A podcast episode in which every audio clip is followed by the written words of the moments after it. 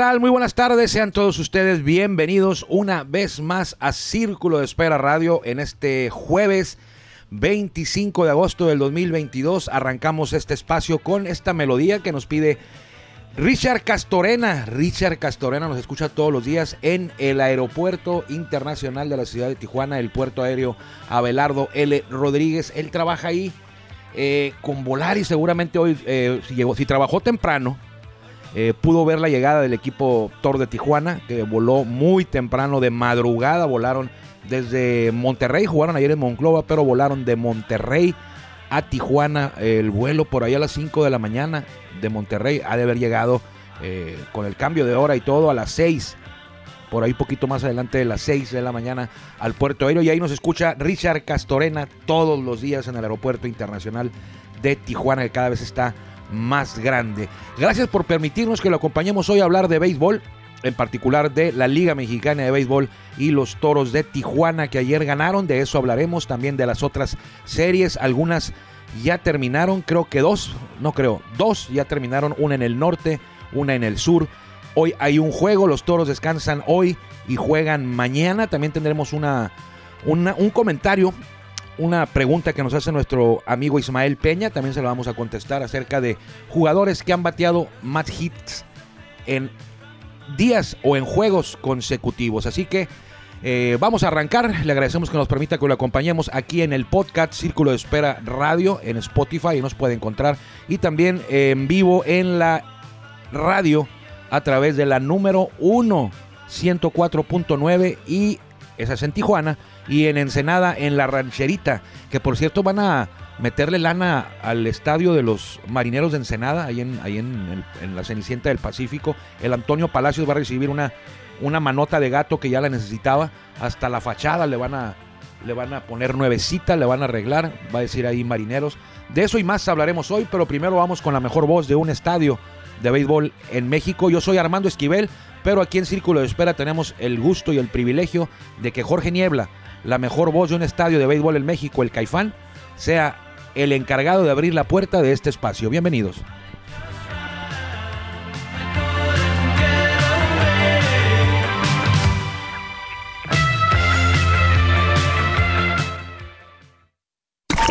Ya estamos en el círculo de espera. Acompáñanos a tomar turno y hablar de béisbol con un toque relajado. Aquí empieza Círculo de Espera. Espera.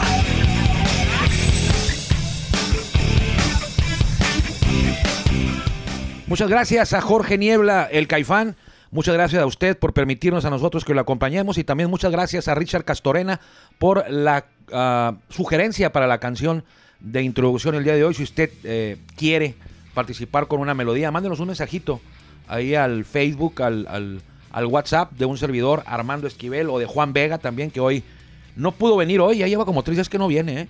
Se debe haber molestado, no se habrá molestado, Juan, por lo que le dijimos el otro día. que, era de broma, pero. Ya, no son días grises. Ya no son días grises. Días grises. Pero tampoco eh, he notado.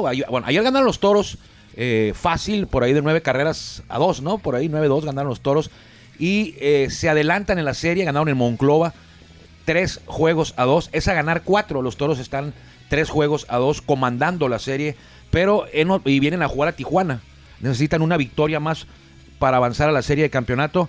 No te quites la diadema. No te quites la diadema, Guillermo, por favor. Necesitan una victoria, pero yo he sentido desde que acabó el juego de ayer hasta ahora que hay un ambiente festivo.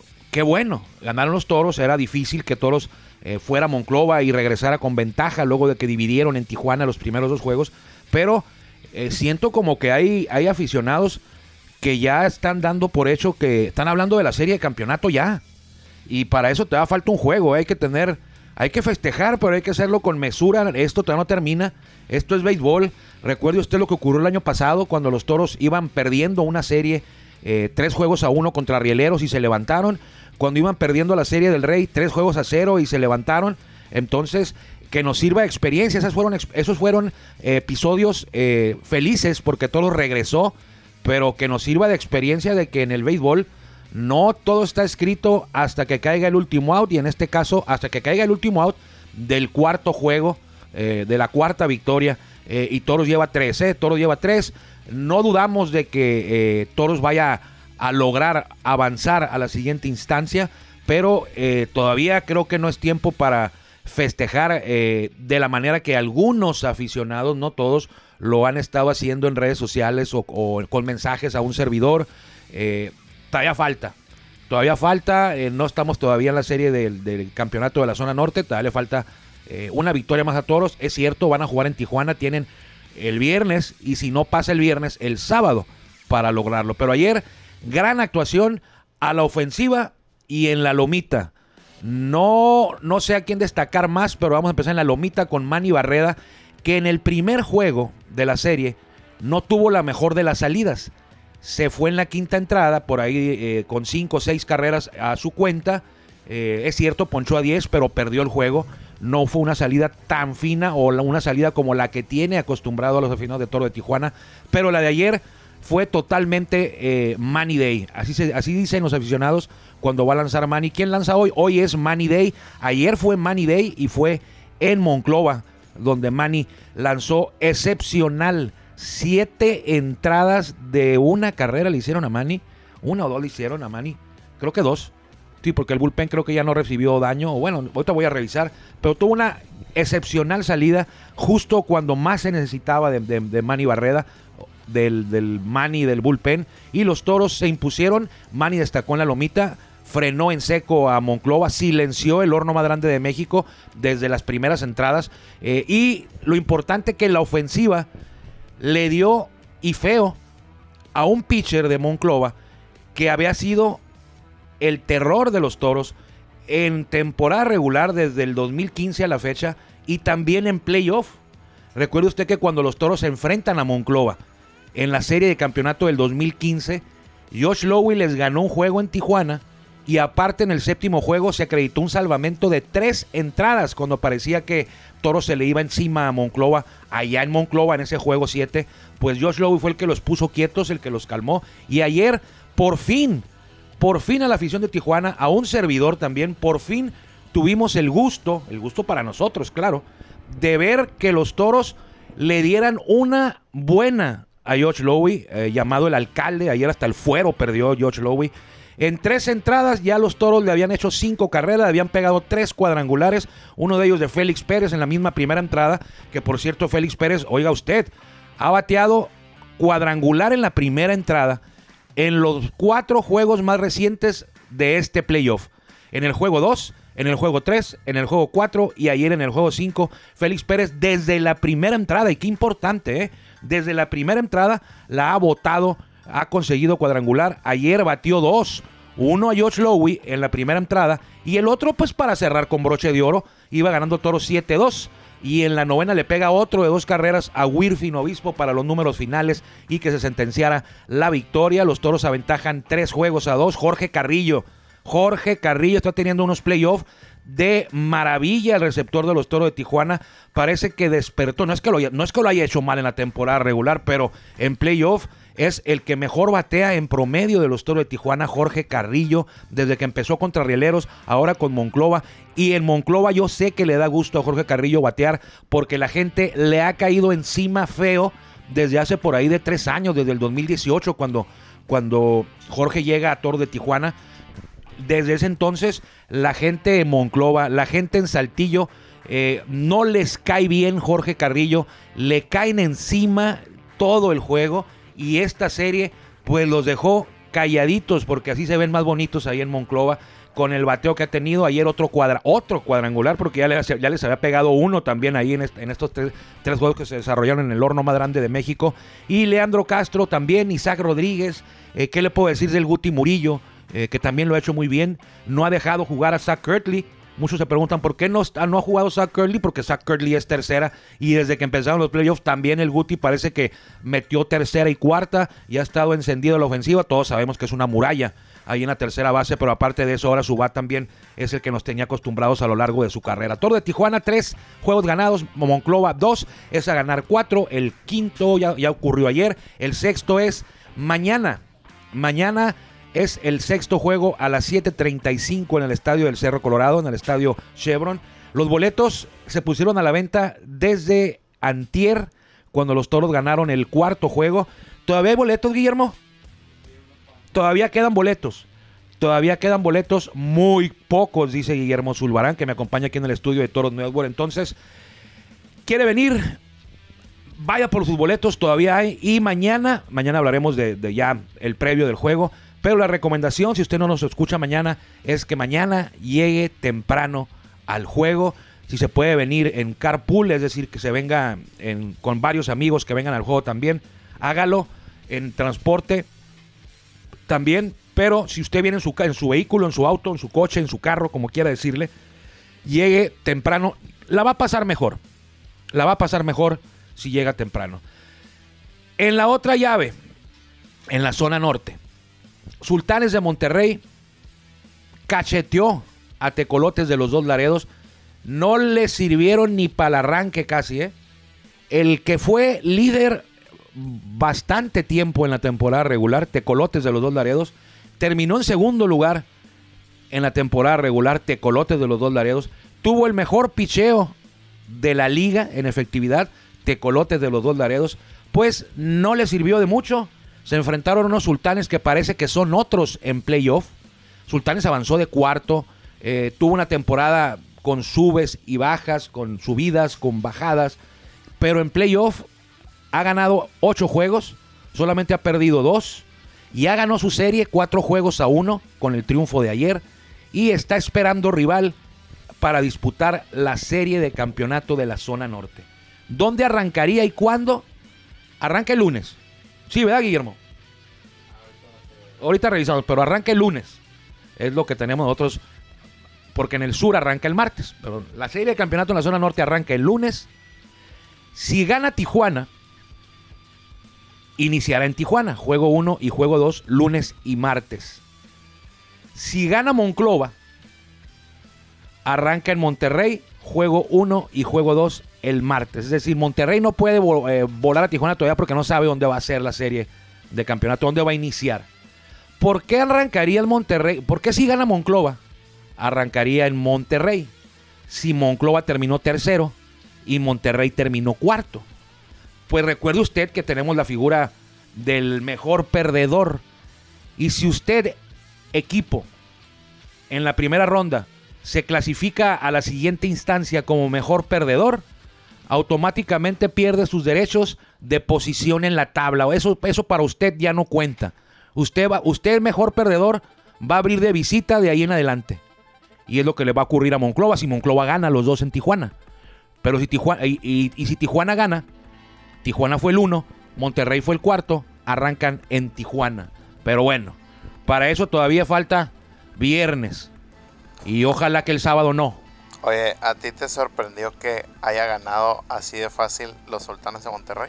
Eh, Guillermo Zulbarán, ¿cómo estás? Buenas tardes. Buenas tardes. Eh, sí me sorprendió. De ¿Sí hecho, te sorprendió? Sí, de hecho, aquí, aquí, lo, aquí lo dije, mi favorito era Tecolotes. ¿Por qué? por como había jugado toda la temporada, fue un equipo constante. Eh, sabemos que en el playoff él es de picheo, tenían el mejor picheo de la liga, tenían el, el, mejor grupo de abridores de la liga en, efectividad y tenían el segundo mejor bullpen de la liga. El primero fue el de Toros en la temporada. Entonces, eso me decía mí, bueno, fueron primero casi todo el año. Al final Tijuana los rebasa y queda primero Tijuana, ellos quedan segundo. Eh, traen bateo, Balvino fue el mayor, eh, Kenis Vargas, eh, Kate Gota, que al final resultó ser que no jugó y resultó que, a lo, que fue factor su ausencia en estos playoffs. Eran mis favoritos, liquidaron rápido a Laguna, que se me hacía que Laguna era un equipo un poquito complicado, se deshicieron de ellos rápido en el primer playoff. Eh, de, en Mon contra Monterrey arrancaron en su casa dos juegos que no pudieron aprovechar, al contrario, les pesó la localidad. Fíjese qué raro. El equipo que menos juegos perdió en casa en temporada regular fue Tecolotes. El que menos perdió, perdieron nueve.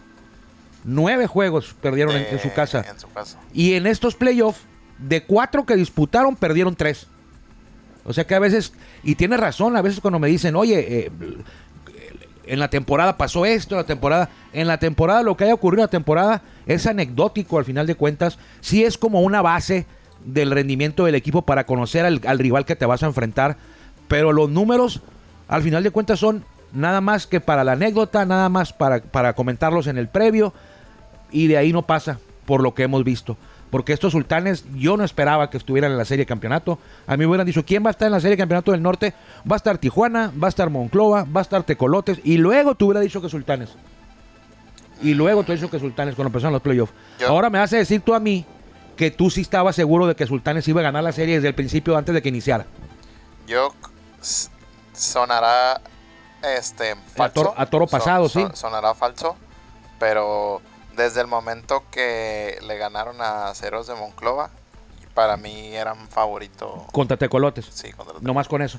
Sí, porque siento que la experiencia de los jugadores que tienen los Sultanes de Monterrey Pues sí, y su manejador, aunque Sí. del otro lado está Félix Fermín, sí. pero Tiene razón. que, la experiencia que, que tiene Monterrey en esta etapa sí pesa, sí pesa, Sí. lo vemos también ahorita en el sur, la experiencia de todos los jugadores de Diablos, puede ser, tiene razón. Guido. Pues, pues eso, hay equipos que son de playoff y otros de temporada regular. En el caso del- de, experiencia en duelos importantes de alta envergadura, Sultanes yo creo que lleva mano ahí contra el Sí. Tecolotes por los eh, Sebastián Elizalde, por Ramiro Peña, por Ali Solís, por muchos jugadores, varios jugadores, eh, Calixte, Zoilo Almonte, jugadores que han estado en estas instancias por muchos años, jugadores que han pertenecido o que han integrado equipos ganadores, tiene mucho que ver a la hora de que llegas a unos playoffs y no te tiemblen las piernas. Bueno, a nadie le tiemblan las piernas, pero digo, saben jugar estas instancias en las que a veces eh, los errores, y no los que se apuntan, los errores mentales son los que deciden o definen quién va a ganar porque a veces los duelos están muy parejos. Sultanes esperando rival, Toros ayer se puso, puso contra la espada y la pared a Monclova, pero no lo ha matado todavía. En Tijuana mañana el sexto juego. En el sur, Tigres eh, pues dio una patadita ahí de ahogado, ¿no? Ayer Eh, estaban 4-1, fíjate, el juego iba 4-1. Yo me las ingenio, Guillermo, para ver o escuchar los cuatro juegos. Pongo en la tele el de Toros, en la computadora el de Monterrey, en el radio, en la tele con la en la tele, en la tele con la, claro, con la narración de Juan Ángel Ávila de Suaje en la tele. En la tres. computadora pongo el de Monterrey. En el radio pongo en la tele el de, el de Tijuana con el radio a medio pelo. Sí, Y luego pongo en la, te- en la computadora el de, Ti- el de Sultanes Tecos sin volumen. ok, Pero lo estoy viendo, estoy viendo los dos. sí, En la radio pongo el, el- en, en la, en la radio de la computadora pongo mute el juego de en Honron TV, el de Sultanes, y le subo al del radio en la misma computadora. Estaba escuchando el de Tigres Leones. Y en el Game Day, eso no lo podía ni ver ni escuchar, solamente los datos.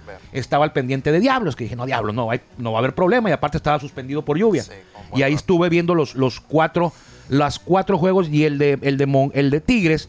Me llamó la atención porque los cronistas, eh, Pepe Marín y, y, ¿cómo se llama el otro muchacho? Toski. En la séptima entrada iban perdiendo 4-1.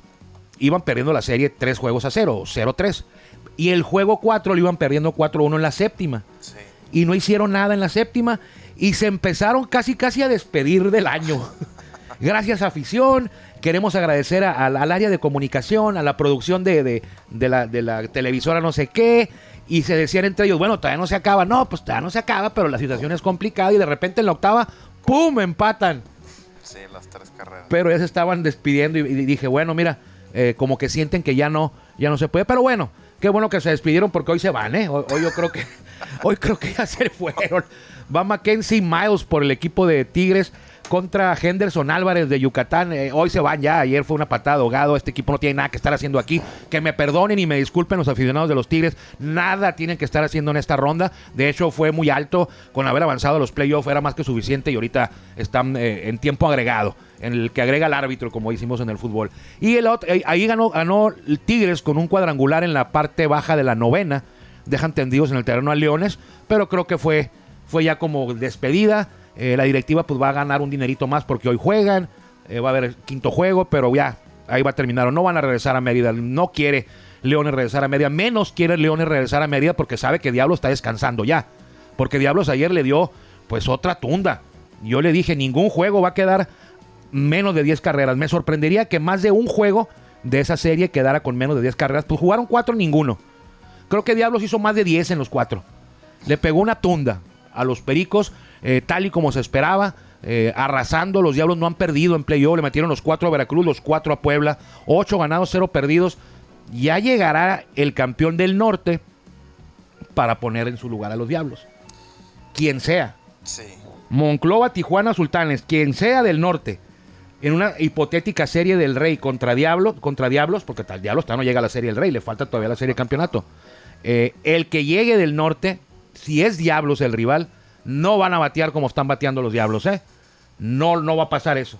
Va a ser muy difícil lo que han venido viendo los Diablos en estos playoffs, a lo que van a enfrentar cuando llegue el momento, si es que llega Diablos, de jugar la serie del Rey. Entonces, Diablo ya ganó 4-0, ya está en la serie de campeonato esperando rival. Leones perdió ayer, domina la serie 3-1, hoy juegan contra Tigres. Qué bueno que hay un juego hoy, ¿eh? Qué bueno que hay un juego hoy, porque pues ya no, el, el Tijuana no juega hoy, Tijuana juega mañana y los Sultanes pues ya no juegan. Eh, tendrán ventaja los Sultanes en la serie de campeonato, sea Monclova o sea, o sea Tijuana, el, el que sea. ¿Tendrá ventaja por descansar? Sí. Sí, Que, no, claro. Yo, mira, yo creo que. No, hombre. No, por, por ejemplo, ¿Tú prefieres De- llegar, de- jugar el, el- el sábado y luego el lunes? pues ¿O jugar el? No, no, pero ¿qué, qué tiene? Pero estás jugando. Pero hay muchos jugadores que en una entrevista que, que tuvimos en el previo el día de ayer con Efraín Navarro, comentó que sí se les hizo un poquito que relajaron, que se relajaron o relajaron el hilo en, Sí. ese, en ese espacio de, de, de 3, 4 días que tuvieron libres. Cinco. Ah, 5. Sí. no, pues, Pues barrieron a Rieleros y jugaron hasta el viernes, acuérdate. El domingo ganaron en Aguascalientes. sí, es cierto. Domingo, lunes, martes, miércoles, jueves, viernes, cinco. Al que quinto sí, día jugaron. sí, sí, la intensidad de los entrenamientos, pues No, no sé los haces, pero no es la misma presión, la intensidad. bueno, le preguntaste a. Fred Navarro. A Fred le hubieras Navarro. preguntado a Mar Rojas, a, a- le hubieras Ah, preguntado a Isidro Márquez. También Oliver Pérez. Le hubieras preguntado, no, o a los abridores, a ver, ¿qui- le- ¿prefieren descansar o prefieren eh, jugar de un día para otro casi? Te van a decir que prefieren descansar. A lo mejor más los Abridores. la- lanzadores Sí, co- pueden comentar que pues yo le he preguntado. Es la, primera vez que, es la primera vez que alguien me dice lo que tú me estás diciendo, eh, que entrevistó a un jugador y le dijo que prefería descansar. Pero bueno, a lo mejor los que prefería jugar luego luego para no perder ritmo. Eh, los bateadores. los bateadores puede ser, pero los pero pitchers, los pitchers creo que eh, prefieren el descanso y te lo van a decir. A mí me lo dijeron, me lo han dicho varios que prefieren fácil descansar, llegar, eh, ganar rápido una serie y que el otro equipo llegue fatigado, con el bullpen trabajado, con los abridores. El manejador tiene que meter al que le toca, al que sigue. Y cuando tienes días de descanso, el manejador puede mover otra vez la rotación Pues, para poder trabajar. Por ejemplo, Toros va con Humberto Mejía Sí. el viernes. En el caso de que no gane Toros el viernes, tiraría Nick Struck el sábado. Bueno, el sábado tirarían todos, Sí. pero sería el abridor Nick Struck Sí. el sábado. Entonces ya te quemas a Nick Struck. Sí. Ya Nick Struck no te va a poder lanzar el juego 1 o el juego 2.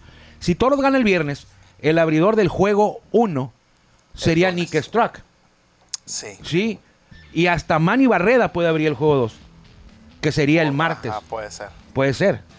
Que yo, yo, yo, yo prefería que tirara ya. Tú preferirías que tirara en Sí, Monterrey. Sí, sí. Ah, o o eh, adelantar un poco y que Nick tire allá. Ah, bueno, no, bueno, no sé qué. No, pues qué que bueno que Nick, no tiene. Nick tiene ahí asuntos pendientes. Los tiene con Monterrey, no con el estadio. Pues por eso. No, Nick- si gana todos el viernes, Nick va a abrir el Bueno, 1, sí, Guillermo. cierto. Y aparte, como lo hizo en y Monclova, aparte le gustaría, yo creo que abrir sí, abrir el 1, sería él. El 1. Y el 2 sería Arturo Reyes o Manny. Sí, O sea, depende. sí. Ahí puede hasta el manager jugar, fíjate. Y ya- Jugar. Si, si te ganan el 1, va con Manny el 2. O no sé. Pero bueno, así la dejamos. Pues Me preguntaban hace rato, Ismael Peña, me preguntaba cuál es el récord de eh, juegos consecutivos, consecutivos bateando de hit eh, en grandes ligas. Ese está fácil, ese está fácil. ¿Cuántos y quién? Pues es Joe DiMaggio. 56 duelos ah, ya- consecutivos ya. Bateando de hit. Joe DiMaggio. En O sea, 1941. sin, sin poncharse. no, Guillermo. ¿O cómo?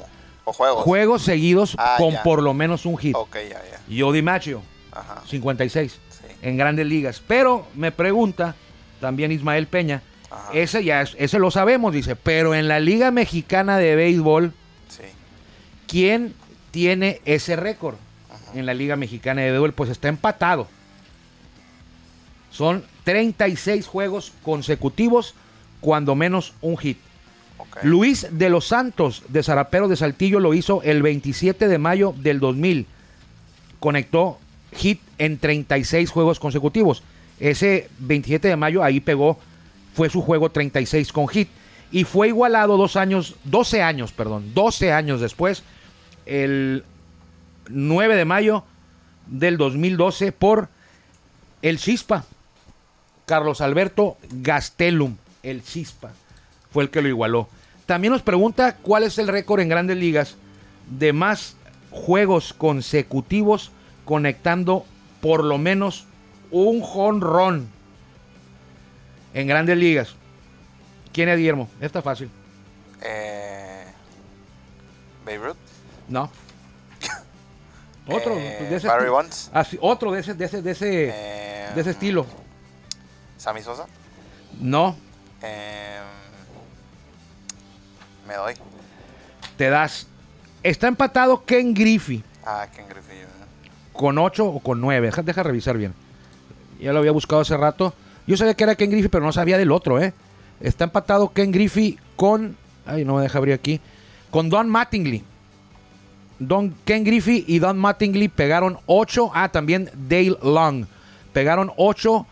No, pe- tuvieron 8 juegos consecutivos bateando por lo menos un jonrón. Y la pregunta también de Ismael Peña es: ¿y en Liga Mexicana de Béisbol quién es? Mañana le dices. Mañana le digo. Sí, porque ya nos vamos. Nos van a cortar. Nos van a cortar. Sí, ya- Bueno, mañana te digo, Ismael, ya te dejé ahí tres cuartas partes de la respuesta. Voy de la respuesta, perdón. Voy a, a buscar eh, más veces, más veces conectando dos jonrones. De dos jonrones. Vamos a buscar el otro. El otro. Compra sus boletos porque ya quedan muy poquitos. todavía ¿eh? Aquí en el estadio. Todavía hay en la taquilla del estadio, dice Guillermo Zulbarán. Córrele, córrele. Vámonos, que ya nos dieron. Gracias por permitirnos que lo acompañáramos hoy a hablar de béisbol. Cuídese mucho, nos encontramos mañana, si Dios quiere, que le vaya bien. Gracias por acompañarnos en el Círculo de Espera. Nos escuchamos próximamente. Círculo de Espera.